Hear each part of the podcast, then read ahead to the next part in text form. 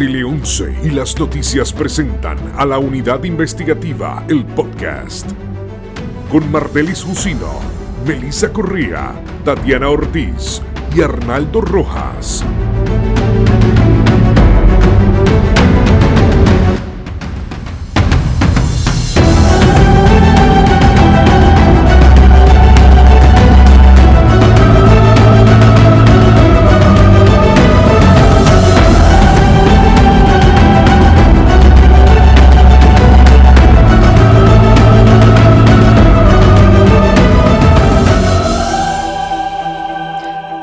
Día, usted está escuchando desde su auto, su residencia, donde quiera que usted esté. Este es el nuevo episodio de la unidad investigativa, el podcast.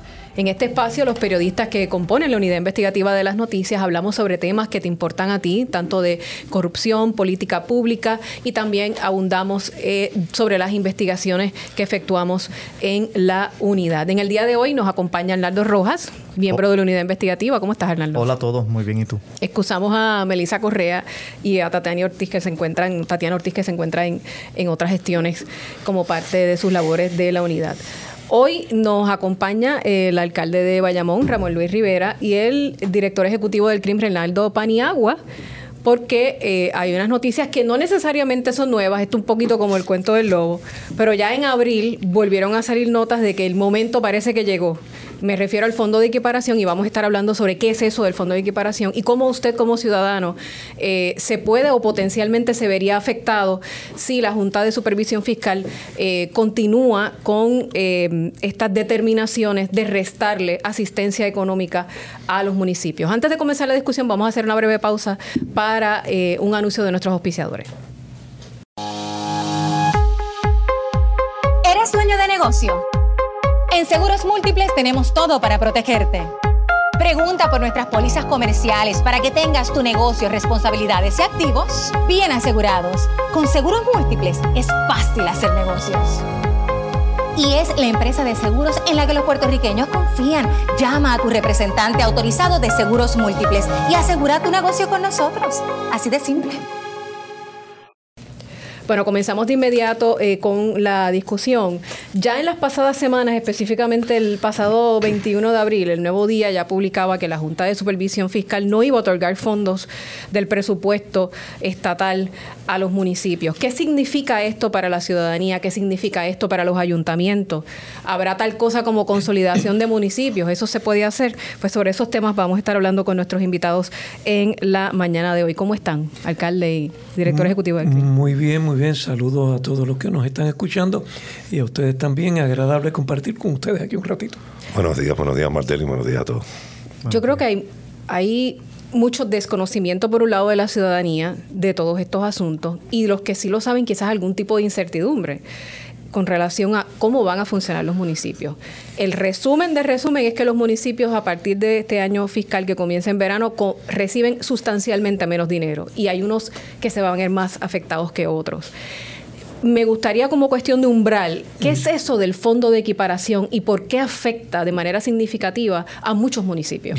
Vamos a comenzando por eso, el Fondo de Equiparación surge cuando se crea la ley de municipios autónomos.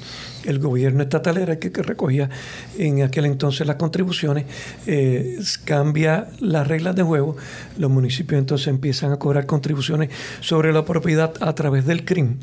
Y pero el Estado quería dejar exentos las casas que, costaran en promedio 150 mil dólares o menos y otras exenciones adicionales.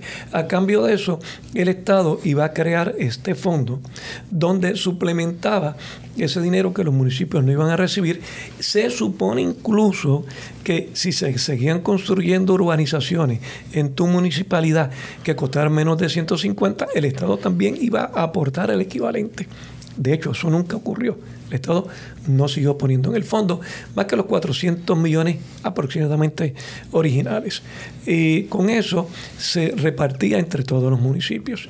Cuando viene la quiebra del gobierno de Puerto Rico, eh, la Junta de Control Fiscal mete al crimen, entre comillas, también como parte del, del, plan fiscal del gobierno de Puerto Rico y empieza a ver eso como si fuera una especie de donativo que el Estado daba a los municipios. Eh, y, proponen la eliminación paulatina de esos, de esos dineros. El primer año le toca a los municipios grandes. en la Junta del Crimen de Ciudad, mira, porque sean los grandes. A mí me quitaron en ese momento 12 millones de dólares. Digo, a mí no, al municipio de Bayamón. Nos quitaron 12, tuvimos que hacer los ajustes durante un par de años en lo que íbamos ajustando nuestro presupuesto. Gracias a Dios, al día de hoy ya lo tenemos ajustado. Ya nosotros no dependemos del fondo de equiparación, pero si hay municipios en Puerto Rico que por su base económica no ser tan amplia, eh, le es mucho más difícil poder recaudar o captar dinero. Esos municipios sí seguían beneficiándose de ese fondo y con eso se dan servicios esenciales. Ahora está en juego porque ha ido bajando. Este año es el último año que van a estar recibiendo alguna compensación. Si dejaran de recibir... Yo tengo un, documento aquí de la ah, Junta de Control Fiscal del 2 de julio del 2021 donde en este escrito eh, la Junta le contesta a esta organización que se llama National League of Cities. que desde el 2015 había un plan de crecimiento económico y fiscal publicado por el, por el ELA que planteaba eh, la eliminación de todas las transferencias financieras. ¿Ese planteamiento de la Junta es correcto? Por eso sí, eh, incluye eh, el plan fiscal de, de, la Junta y del gobierno, se supone que ellos fueran eliminando ese Pero ellos lo plantean como, como defensa de que, ah, el gobierno ya había planteado esto antes. Claro, pero, pero no estaba contemplado que se fuera el fondo de equiparación. Por, eh, eso o sea, dentro de esas transferencias no estaba este fondo. Se supone que no estuviese y siempre el gobierno ah, le ha planteado a la Junta que esto es un área especial porque los municipios dan servicios esenciales a la ciudadanía. Si ese municipio desapareciera. Vamos a poner de ejemplo Ayuya, Tunta, Orocovi, Ciales, eh, Comerío. Si esos municipios no reciben suficiente recaudo, tendrían que prácticamente eliminar casi todos sus servicios básicos a la ciudadanía. ¿Quién va a ir a dar el servicio a esos municipios? ¿Quién va a ir a hacer la recogida de desperdicios sólidos? ¿Quién va a hacer reciclaje? ¿Quién va a tener, quién va a atender los asuntos directos de la ciudadanía, como por ejemplo lo, lo que es atender a una persona encamada, personas de la tercera edad, personas personas indigentes. Por ejemplo, el programa de Head Start. El municipio que tiene un programa de Head Start, que el municipio aporta 20%, si ya no lo puede aportar, desaparece el programa de Head Start. Y si tenía 3, 4 o 5 salones donde habían 100 estudiantes eh, participando, esos 100 estudiantes dejarían de tener ese servicio. O sea, estamos hablando de que la municipalidad realmente es el ente gubernamental ahora mismo en Puerto Rico que está dando servicios más directos más rápidos y esenciales a la ciudadanía. Porque y fíjese, por, un lado, en la página de la Junta de Supervisión Fiscal, ellos tienen toda una pestaña dedicada a los municipios. Y fíjese que como cuestión de umbral, ellos dicen, los municipios están a la vanguardia de brindar servicios a las familias de Puerto Rico, a las empresas y a la comunidad en general. Por eso es crucial, crucial que los municipios sean financieramente estables y sostenibles. Pero por el otro lado, eh, ellos plantean que están siendo generosos con los municipios porque dice que, que para, el, para el año fiscal 2023 hay una transferencia de 2.7 mil millones y habla de distintos fondos. Claro.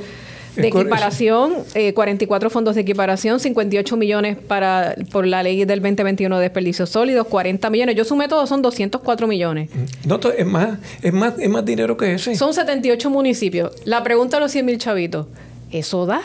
No. Vamos, vamos. Porque, oiga, si, si nos vamos al colmado de la esquina aquí en la calle Carazo, probablemente don Juan que está allí dándose una cervecita local. Dice, eso me da a mí para, para eso y para más. Es un montón de chavos, alcalde. eso es correcto. Pero, a la hora de la verdad. A la hora de la verdad, eh, eh, lo que planteó en el informe de la Junta, que también lo tengo aquí, que ellos dicen que sí, los municipios dan unos servicios críticos y son esenciales a la ciudadanía. Y entonces hablan de todo lo que los municipios han recibido en estos cinco años, pero lo que no clarifican es que la mayoría de esos ingresos no son ingresos recurrentes, son ingresos, en algunos casos, productos de transferencias federales por situaciones particulares como lo fue el COVID, que todos los municipios recibimos dinero para combatir el COVID. Irma, María, exacto, los terremotos. de FEMA, ahí me están contabilizando los chavos de FEMA, pero el, dinero de FEMA es para yo volver a reparar el parque de pelota o el muro o la calle a su estado original. Después, después que eso desaparece no tengo dinero para seguir dando eh, servicio servicios. Y si coges todo. O el mantenimiento de esas mismas estructuras. Sí, y si coges todos esos fondos federales, si ellos los ponen aquí, como que hemos recibido mucho dinero y que eso pudiera, entre comillas, lo que ellos infieren, sustituir lo que es el fondo de equiparación. No, porque no son recurrentes. ¿Y cuánto se acaben? Miren los fondos ARPA ahora. Los fondos ARPA ahora mismo están en peligro de desaparecer. El, presidente y, McCarthy eh, ayer se reunieron. Ya en la Cámara aprobaron un proyecto de que se eleve la, esto de, de, de, Estados Unidos, pero que se recojan todos los fondos federales que no se han usado. ¿Usted sabe cuántos fondos federales ARPA están sin obligar en Puerto Rico? ¿Cuánto hay? En 11 municipios nada más contabilicé antenoche 419 millones. Si mañana el presidente y el Congreso se ponen de acuerdo, esos 419 millones se van de cantazo. ¿Pero de quién es la responsabilidad de obligar eso? No, lo que vamos, eh, eh, bien importante, no es porque el municipio no lo haya querido obligar. Mm. Eh, ya los municipios, por ejemplo, nosotros obligamos el 52%, el otro 40 y pico por ciento lo obligamos este fin de semana, haciendo una serie de ejercicios.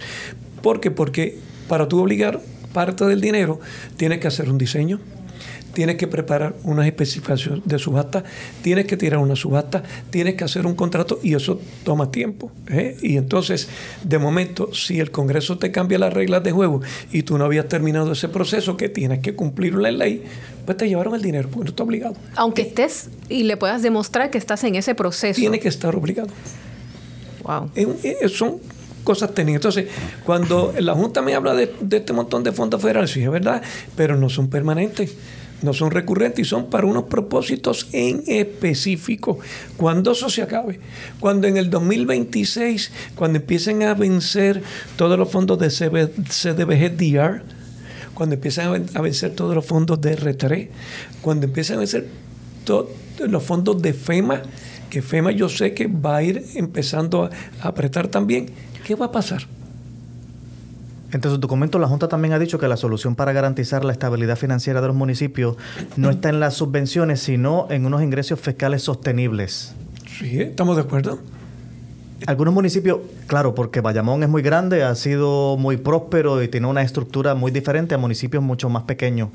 Eh, por ejemplo, hablábamos sobre desarrollo económico en municipios como Maricao, Las Marías, Florida. Loíza. Eh, ¿Cuán complicado eh. es establecer un programa de desarrollo económico como el que aparentemente requiere la Junta?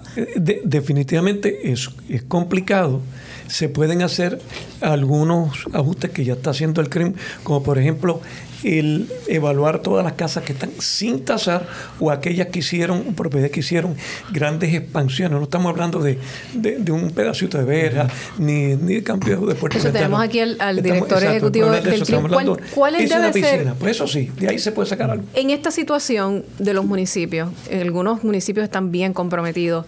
Mencionábamos también a Loíza, porque sabemos que está al tope en ese índice de vulnerabilidad. Eso es así. ¿Cuál debe ser el rol del CRIM?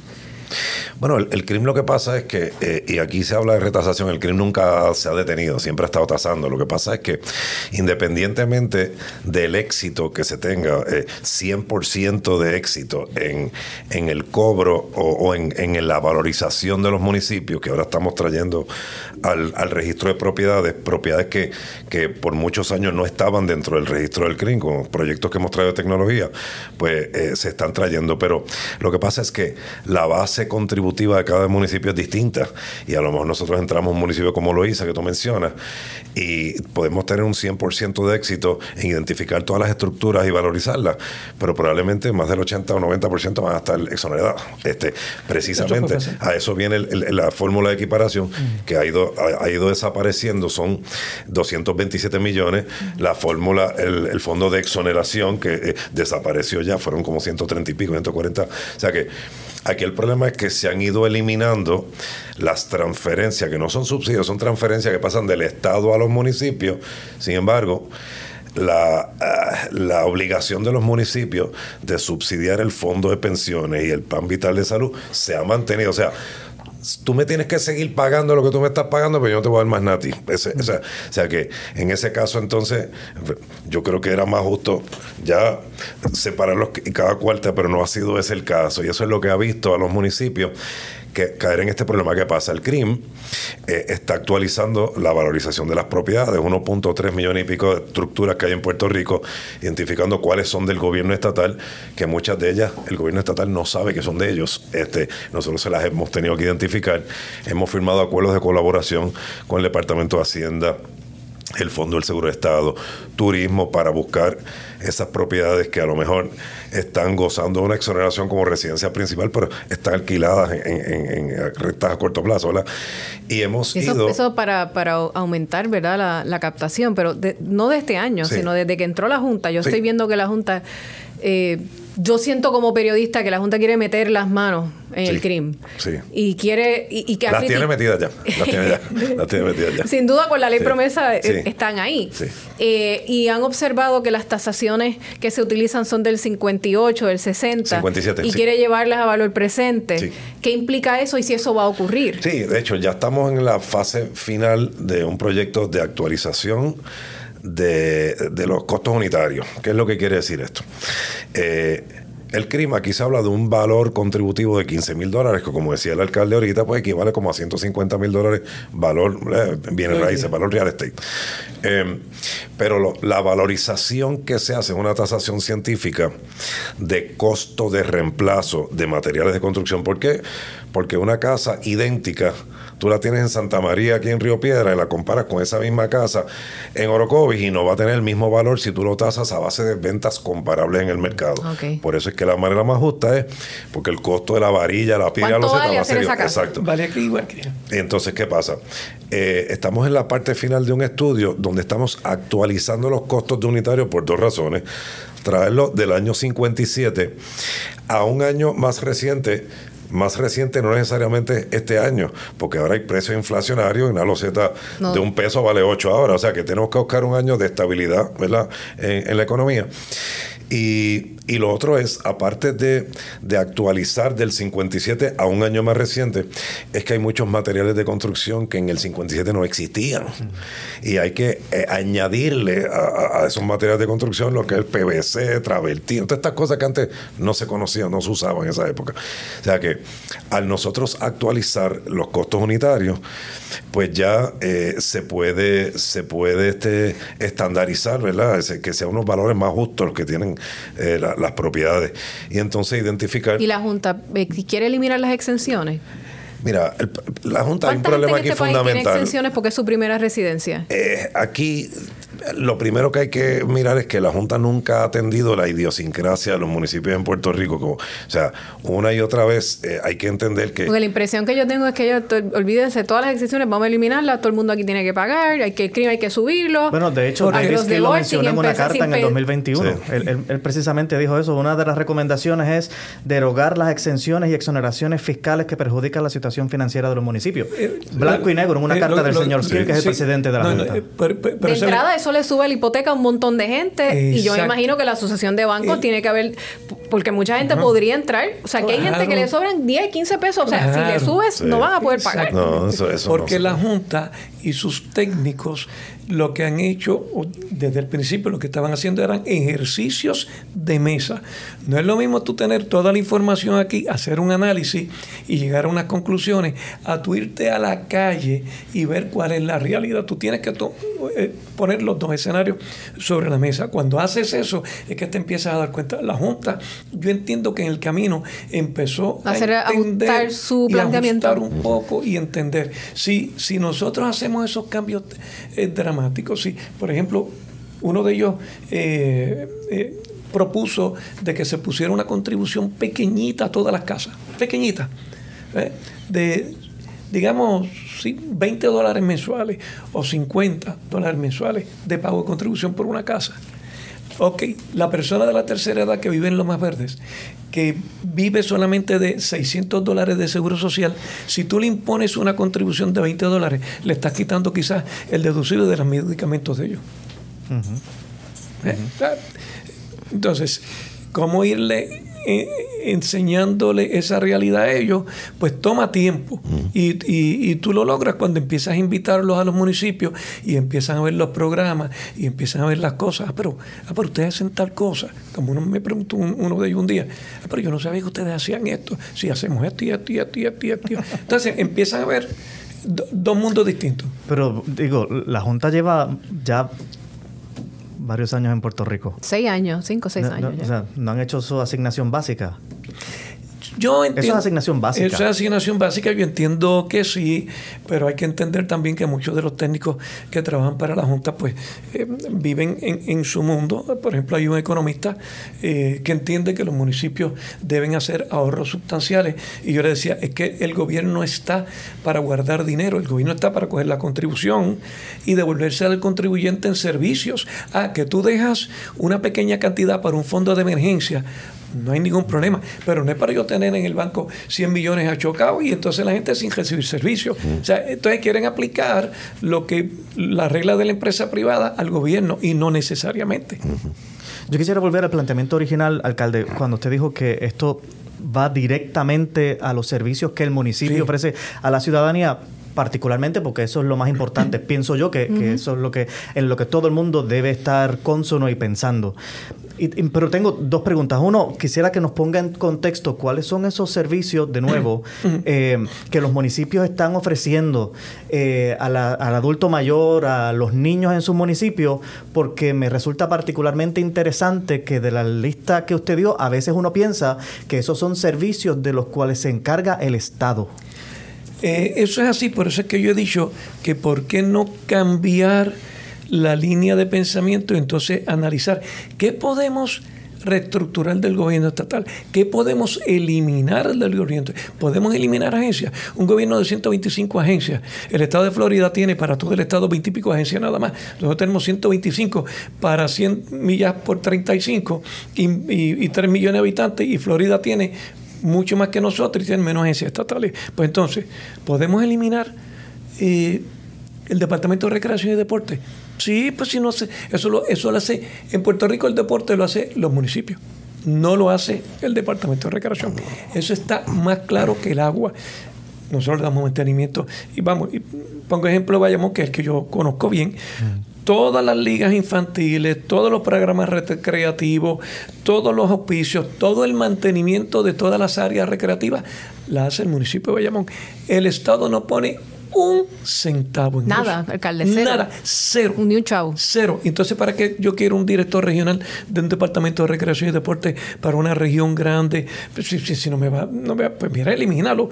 Vamos a poner otra vez, pues yo puse aquí eh, parques nacionales parques nacionales no funciona.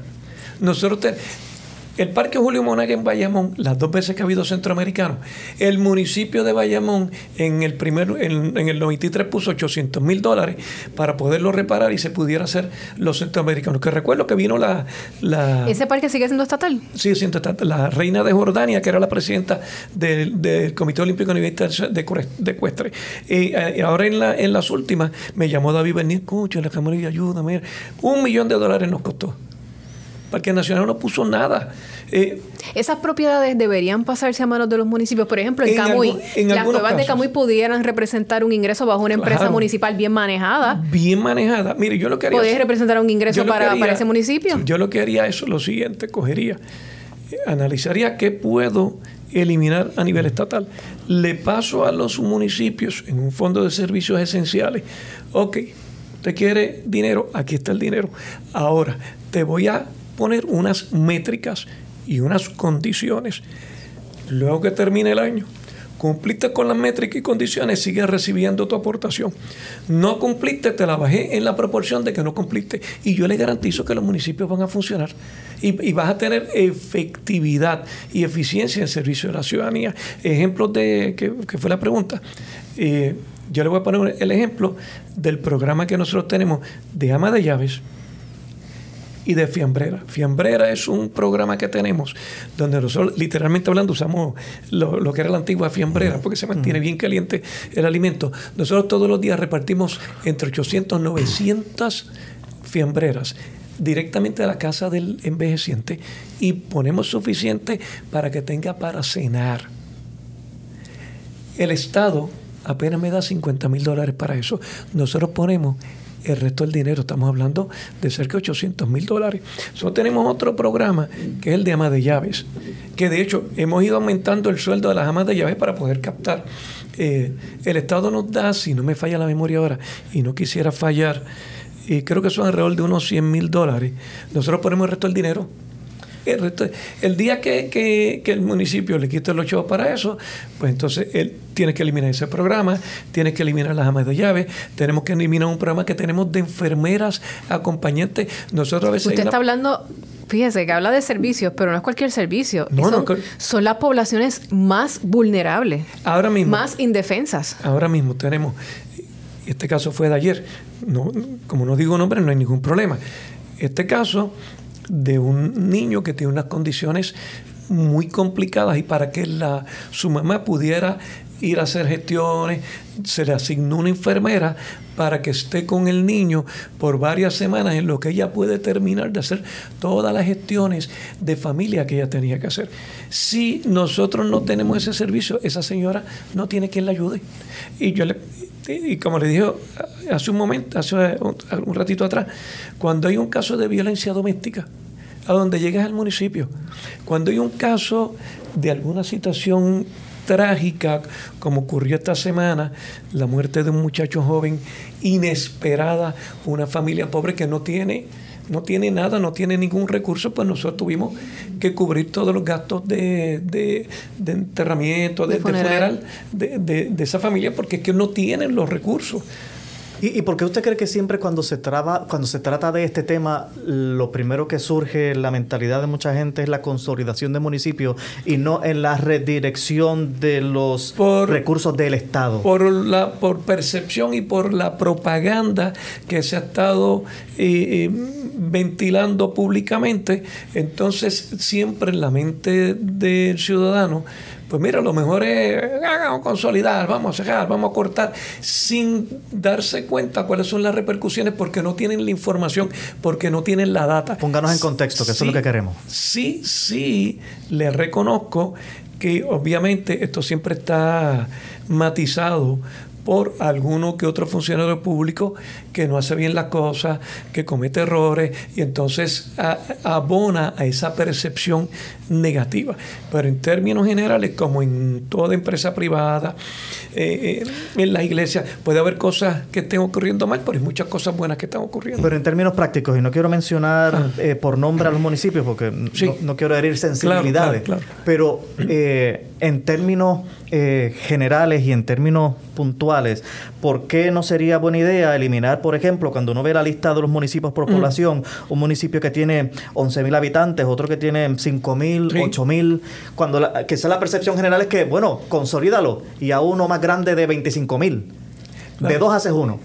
Pero ¿por qué la funcionalidad no es lo correcto desde ese punto de vista? Pues, pudiera, y, y, quiero ser bien honesto, pudiera darse el caso que luego de un análisis haya uno o dos municipios que para consolidar con otro. Pero no es como que los 78 voy a, pero no a picarlos a 20. No es eso que los voy a picar a 20, no, no, no, no por, por las distancias, por eh, cuestiones operacionales.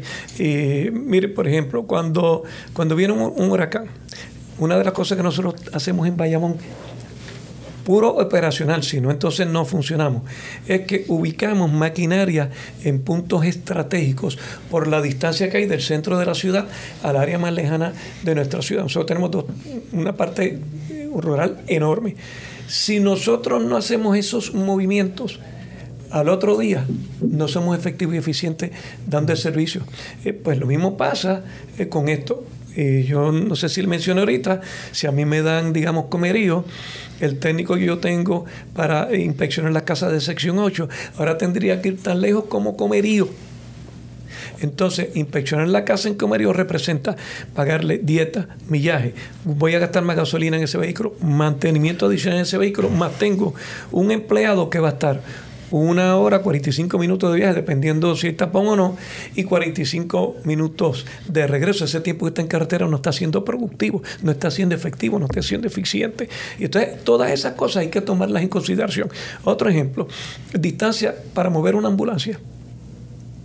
Si, si pasa un caso en Comerío, en lo que la ambulancia que está en Bayamón llega a Comerío, a lo mejor la persona se muere y le podíamos salvar la vida.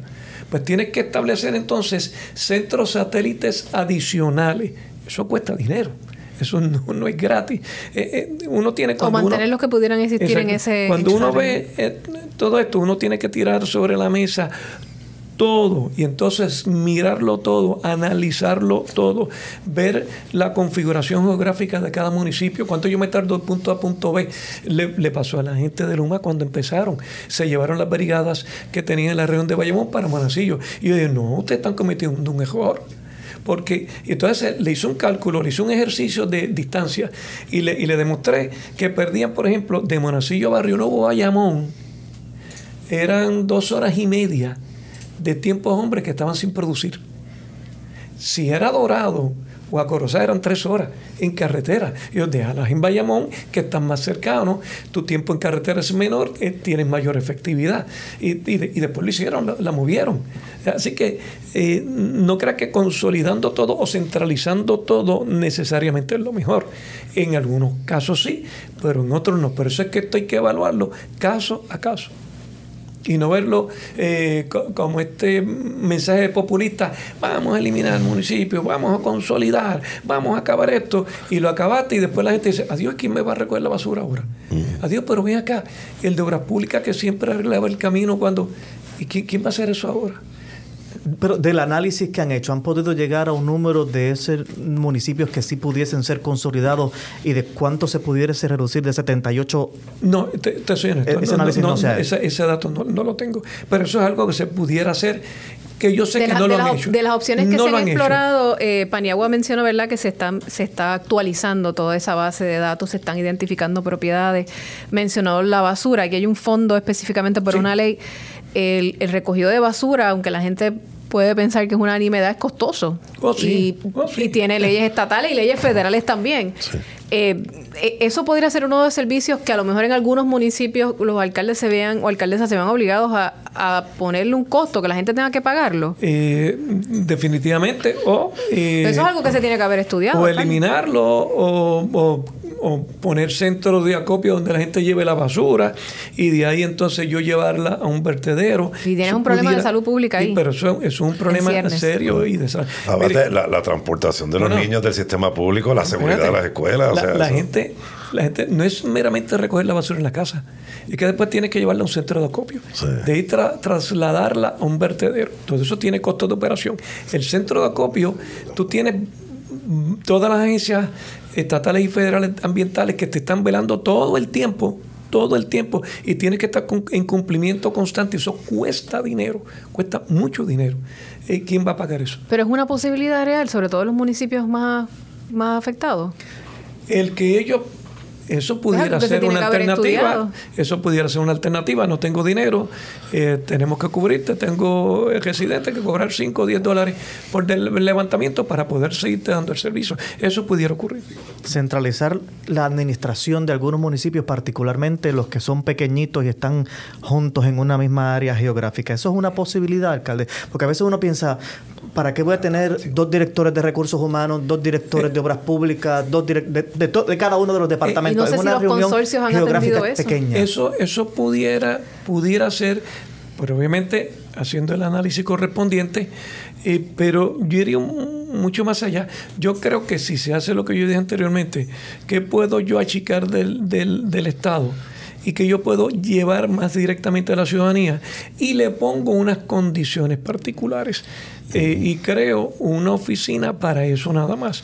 Le di tanto a Maricao terminó el año, vamos a ver, Maricao, tu informe, cumpliste con toda la perfección, no hay ningún problema, se repite, fallaste en esto y esto y esto, tienes 100 mil dólares menos. Ese alcalde va a hacer todo lo posible por estar en cumplimiento constante para mantener el dinero.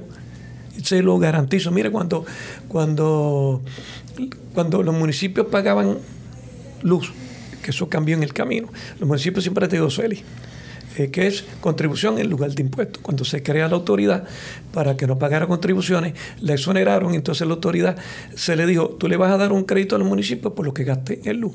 Ah, si lo que tu autoridad tenía que pagarle al municipio, eran 5 millones y el municipio gastó 6, el municipio que te paga un millón a ti. Si era a la inversa, el municipio fue eficiente, gastó 4 y la autoridad tenía que pagar 5 en contribuciones, la propiedad le daba un millón al municipio funcionaba perfectamente bien y tú veas que los alcaldes trataban de mantener su costo de operación en el área de gasto de lugar ahí al centavito, porque siempre, si lo hacía, le llegaba una recompensa. Pues yo le garantizo que si usted pone y establece unas métricas específicas, los municipios la van a cumplir. Y el que no la cumpla, pues va a implosionar. Desaparece entonces. Porque al dejar de recibir dinero, pues va a desaparecer.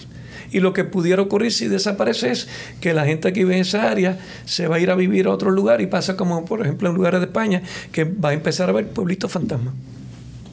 ¿Eso podría pasar? Eso puede pasar, eso va a pasar en otros lugares. Si la situación va en el camino que está en este momento, todavía ¿cuántos municipios no serían viables de aquí a uno o dos años? Eh, todavía no, porque el alcalde de San Sebastián hacía un comentario los otros días, él tiene razón, como todavía se están recibiendo algunas transferencias federales en algunos programas. Pero eso, va a terminar. Eso puede mantener el municipio ahí, ¿verdad? Eh, flotante, pero cuando se acabe, le quitaste la fumbre. Pero estamos hablando de, cuántos años estamos hablando. Yo, yo calculo que hasta el 2026. es, mi cálculo. Puede estar yo equivocado, puede estar yo equivocado. Pero más tiempo pasa volando. Hay 45 municipios que dependen eh, de sobre un 50%, su total de ingresos viene de la fórmula de equiparación, del fondo de equiparación. O sea que estamos hablando 45-78. O sea que hoy tú escuchas alcaldes que dicen va a llegar el momento en que se van a quedar 50 municipios inoperantes. Pues mira, es cierto. Lo que pasa es que ahora hay una hay una salud financiera temporera ficticia, si se quiere, ¿verdad? Este, precios inflacionarios, fondos federales, pero esto se va a terminar y en el momento que esto se termine, este, pues se va, se va a ver claramente la realidad de esto. Hoy por eso es que eh, no ha llegado la sangre al río, pero está de camino a llegar, porque eh, ya lo que queda son los últimos 44 millones de un fondo que viene de 227 millones al año, y esos últimos 20, 44 millones son ahora en el año fiscal eh, que comienza en julio primero, ¿verdad? Y y hoy de nuevo no se está viendo ¿verdad? el efecto de esto, pero, pero en cuestión de, de un par de años ya se va a ver eh, crudamente si, si no se resuelve esto antes. Y aquí, pues mira, nosotros ahora mismo eh, invitamos a la ciudadanía que ahora el día 17 empieza una campaña de orientación para el proyecto este de eh, alimentar el registro de propiedades del crimen. Sabes que hay entre 240, 270 mil propiedades, de estructuras en Puerto Rico que están fuera de este registro.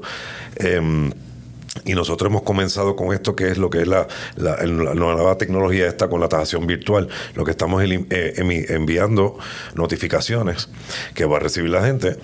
Esto no es una factura. Aquí lo que tiene que decir es si está de acuerdo con la información porque aparece ahora registrada. Tenemos ahora visibilidad y si está exonerado va a seguir estando exonerado, si tiene alguna exención por ser veterano o lo que sea, la va a seguir teniendo.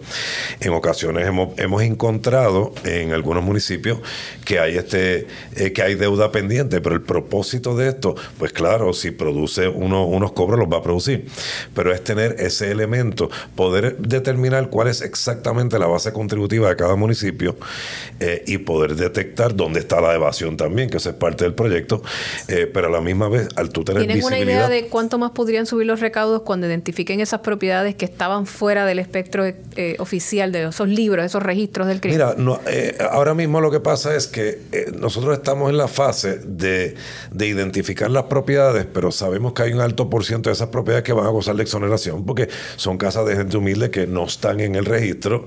También están los famosos semilleros estos, donde, donde en solares hay una serie de familias con una dirección, con un contador común en los campos. Y no estamos detrás de que el que no puede pagar pague si está en su cosa en orden, pero tenemos que tener constancia, a veces hasta para efectos censales que esto influye también o impacta la posible consecución de fondos federales, hay que tener visibilidad de qué es lo que tenemos, ¿verdad?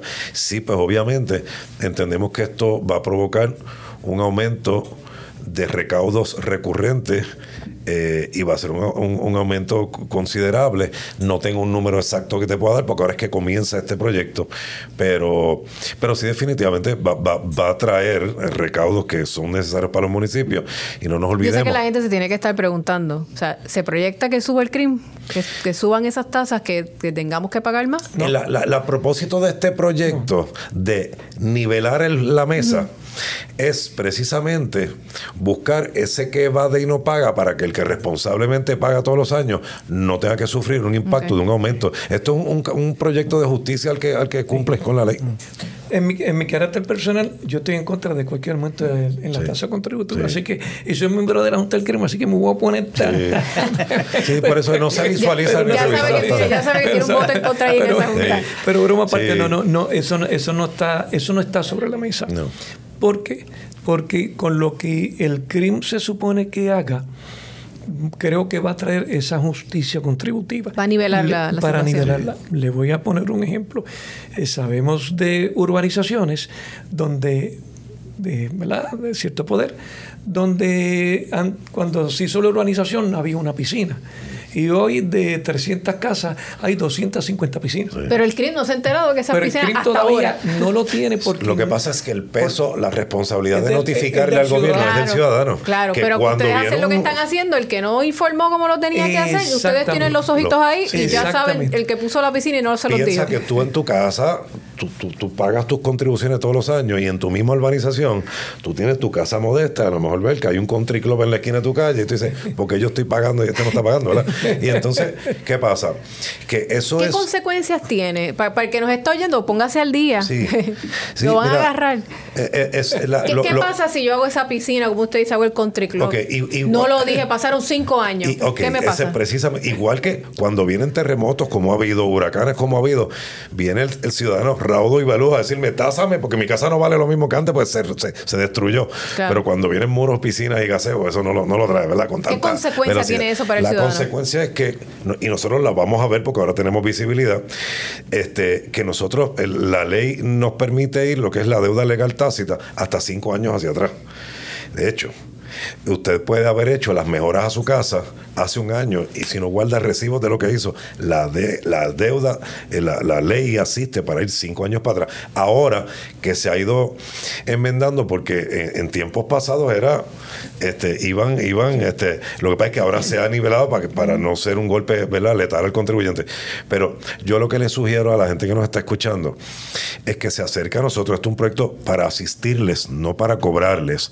El que nos debe sabe que lo vamos a encontrar. O sea, pero es mejor levantar las manos y venir donde nosotros a, que nosotros lleguemos a su casa. Y aquí precisamente... Porque mientras más tiempo pase, hay intereses, Claro. penalidades, Y aditivos y preservativos acumulando. también, me imagino. Sí, y como decía el alcalde ahorita, bajo ningún concepto, de ninguna forma o manera, aquí se va a plantear el revisar los tipos, las tasas contributivas. Precisamente el propósito de este proyecto es eliminar la posibilidad de que nadie se le ocurra hacerlo. Eh, y el crimen, de hecho, no ¿Y las aumenta ni exenciones que están se van a quedar como están? Sí, lo que pasa es, mira, eh, eso es un tema, eh, hay que establecer la diferencia en lo que es una exoneración y una exención, porque como decía el alcalde ahorita, esta exoneración que por virtud de ley todo el mundo tiene derecho en su residencia principal hasta 15 mil dólares de valor contributivo, que son unos 150 mil dólares de valor de la propiedad, eh, eh, eso en ocasiones se ha planteado en estudios que han hecho de revisar eso, pero nosotros en ningún momento estamos, estamos mirando. ¿Qué pasa? Hay exenciones que se dan pues al que es veterano, hay un proyecto de, la Carta de Derechos del Policía que le da unos derechos al policía de recibir unos incentivos, unas exenciones que van más allá de las que son ya que existen por ley. Aquí el issue que tenemos es eh, en lo que son exenciones que son legisladas o por virtud de alguna ley o reglamento nuevo, eh, que nosotros tenemos, eh, acuérdate que el CRIM cobra la propiedad inmueble, que es la que eh, sobre tu casa, tu hogar, y la propiedad mueble, que es equipo y maquinaria, el impuesto al inventario, eh, que básicamente los, los contribuyentes de este impuesto son comercios, industrias, etcétera.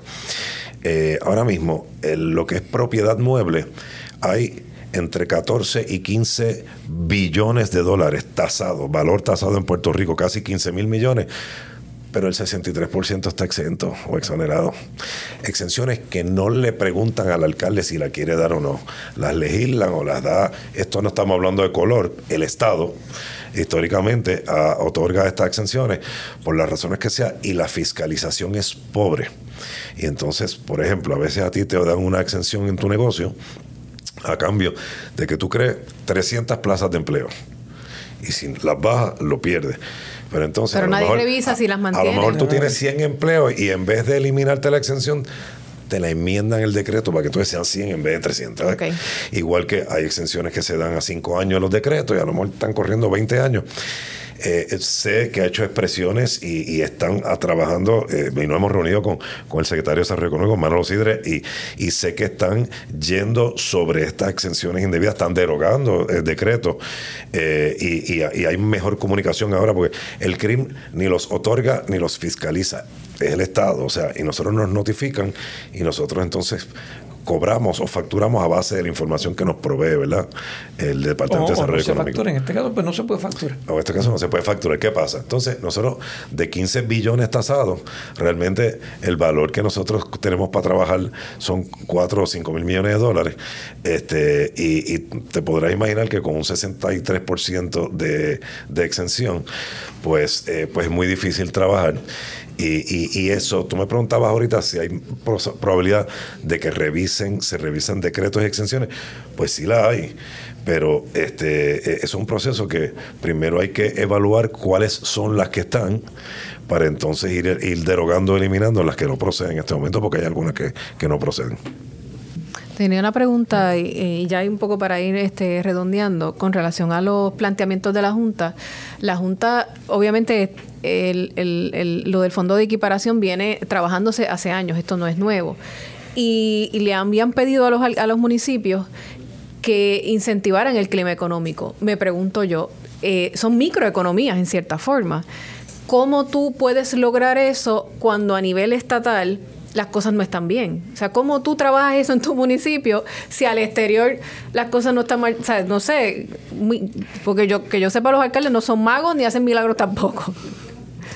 Hacen de tripas corazones, pero me eh, pregunto eh, yo eh, cómo yo logro eso en un municipio, por ejemplo, como Las Marías, Moca, o sea, municipios pequeños. realmente es complicado y por eso vuelvo de nuevo al tema del principio, ¿por qué no miramos el gobierno central como un todo? Me explico para usted poder ayudar a un inversionista en su ciudad. ¿Cuánto tiempo ha tomado que Bayamón sea Bayamón? Un suplicio, mucho tiempo, y desde que uno empieza a ayudar a una empresa hasta que esa empresa se puede establecer en la ciudad, pueden pasar dos tres años. ¿Por qué? Porque requieres de permisología, de endosos de agencias estatales y el tiempo que toma el endoso en cada una de las agencias estatales es un suplicio. A veces piden, le piden a ese inversionista nuevo unas inversiones como por ejemplo este que nos visitó esta semana, que hay una agencia que le está pidiendo lo que le llaman unos impuestos por impacto, que prácticamente hacen inviable el proyecto, porque si yo le tengo que pagar al Estado un millón de dólares para unas supuestas mejoras que se van a hacer en el área, pues me quitaste ya parte de, los chavos que iba a meter en, en el proyecto. Y por eso es que hay que hacer una revisión completa del aparato gubernamental y ver en qué áreas hay que hacer los ajustes, los cambios, eh, darle una nueva dinámica y dimensión al, al, gobierno estatal. Elimino también algunas agencias que realmente no deben existir hoy en día y tratar de entonces maximizar el uso de los recursos económicos que tiene el Estado. Eh, eh, definitivamente un alcalde se hace bastante cuesta arriba. Eh, siempre hay alternativas, pero es, duro. Pero además uno se pregunta, ¿qué van a hacer con ese dinero que va a dejar de ser distribuido dentro de los municipios en virtud de ese fondo? ¿Se va a quedar en un pote estatal? se queda en el Estado precisamente el mismo Estado que no está ofreciendo los, servicios, que los municipios están ofreciendo ahora mismo. Exactamente. Yo creo que esta conversación la vamos a tener en tres años. Igualita. yo creo que Igual que el Estado, el Estado se adueñó del IBU, que era el, chavito de Willy, ahora es del Estado. ahora es del Estado también. Por, eso es que, por eso es que en el caso de Bayamón, nosotros venimos ya hace varios años trabajando, preparándonos para el peor de los escenarios. ¿Hay luz al final del túnel? Y yo quiero pensar que si yo, eh, yo creo que uno nunca debe perder la esperanza, yo creo que uno siempre tiene que pensar positivo independientemente de las dificultades que uno se pueda encontrar en el camino, porque de eso se trata eh, el, estar en el servicio público. Si tú te vas a rendir, pues entonces mejor vete para tu casa y de la oportunidad a otra persona. Eh, yo quiero pensar que en un futuro no muy lejano podamos volver a aquella época en que servir en el gobierno de Puerto Rico era te daba una gran satisfacción que sé que eh, eh, en la época que ser que el empleado público se sentía ese orgullo. Yo recuerdo un tío mío que trabajaba en el Departamento de Obras Públicas, estamos hablando así ya, y no guiaba. Él todas las mañanas se levantaba bien temprano para coger la guagua pública, para llegar hasta las 18 y de ahí ir al departamento. Nunca, nunca llegó tarde a su trabajo en los treinta y pico de años que trabajó en el gobierno, porque él entendía que esa era su responsabilidad y que trabajar para el gobierno era un orgullo. Él era servidor público y había que hacer las cosas bien. Eh, pues yo quiero, yo, yo tengo fe que eso lo podamos ver y quizás a lo mejor a veces es un poquito impropio uno seguir la, la cosa, pero miren, vayamos esto. Una de las cosas que nosotros tratamos de hacer con todos los compañeros de trabajo es siempre mantener esa filosofía de trabajo, del trabajo en equipo, aquí hay una sola finca, todo el mundo vamos a remar para el mismo lugar, vamos a hacer que, que los ciudadanos se, se sientan eh, que se les está atendiendo, que se les está eh, eh, dando la consideración y el respeto que se merece. E, ese tipo de, de filosofía nosotros hemos hemos tratado de irla trabajando en el municipio. De hecho, hacemos seminarios, hacemos charlas, hacemos dinámicas, precisamente cultivando eso. Yo quiero, yo quiero pensar que eso se puede lograr en el gobierno estatal. Yo creo que sí. ¿Por cuánto tiempo más? ¿Usted va a estar cuatro años más como alcalde? Ocho si Dios así lo permite, eh, dos razones. Número uno, llegó muchos fondos federales.